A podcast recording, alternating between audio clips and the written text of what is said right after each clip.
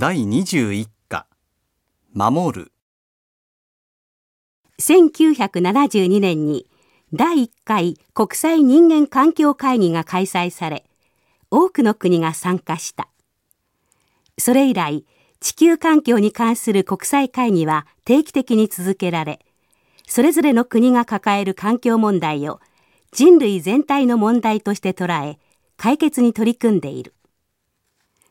私たちを取り巻く環境問題はフロンガスによるオゾン層の破壊や二酸化炭素など温室効果ガスが引き起こす地球の温暖化。さらには酸性雨砂漠化そして森林が消え洪水が起こる問題などどれ一つ取り上げてみても自分の国だけで解決できるようなものではない。これらの問題を引き起こしている原因である環境破壊は非常な速さで進む一方であり早急に効果的な対策を立てなければこの深刻な状況はどんどん広がり続けていく。そこで世界各国が立ち上がり協力して問題解決に向けた国際的な努力を続けているのである。地球の環境破壊は一部の工業国に大きな責任があると言われる。少しでも豊かで便利な生活をしようと工業化を進められるだけ進めてきた先進国と呼ばれる一部の国が環境を破壊し続けてきたのである。しかし毎日の暮らしの中で資源やエネルギーを消費し続け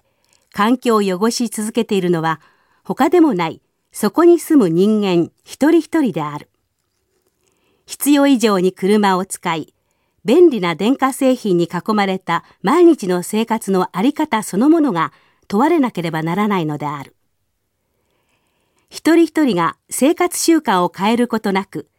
このまま空気や水や土を汚染し続ければ、草や木などの植物が枯れ、農作物も家畜も育たなくなる。その状態がさらに進めば、環境破壊は地球規模に広がり、誰も生きられなくなる日が来るのは明らかである。そうした反省に立って個人の意識も少しずつではあるが変わり始めた。一人一人が資源のリサイクルを考え、排気ガスを減らし、エネルギーを節約するなどし始めた。環境破壊がこれ以上拡大し、手遅れにならないうちに何か手を打たなくてはと考えて歩み始めた。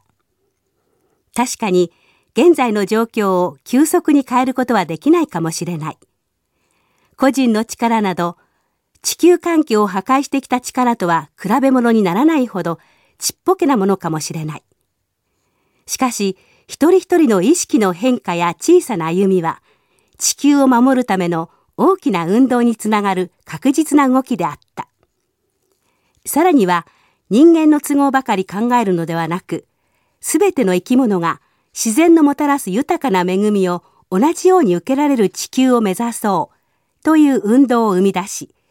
今ゆっくりとだが広がってきている。命あるものすべてが地球というふるさとを共有し、そこで共生できるようにと、企業は地球に優しい商品の製造をはじめ、世界中で NGO や NPO と呼ばれるボランティアグループが次々に誕生し、活動を続けている。環境問題に取り組み、その解決を考えることは、今、同じ時代に生きる人間のためだけではなく、次の世代の人たち、さらには未来の地球の子供たちに対する私たちの責任でもある。人間一人一人が地球に優しい存在になり、ふるさとは地球です。と美しい地球を誇れる日が来るかどうか、それは私たち次第なのである。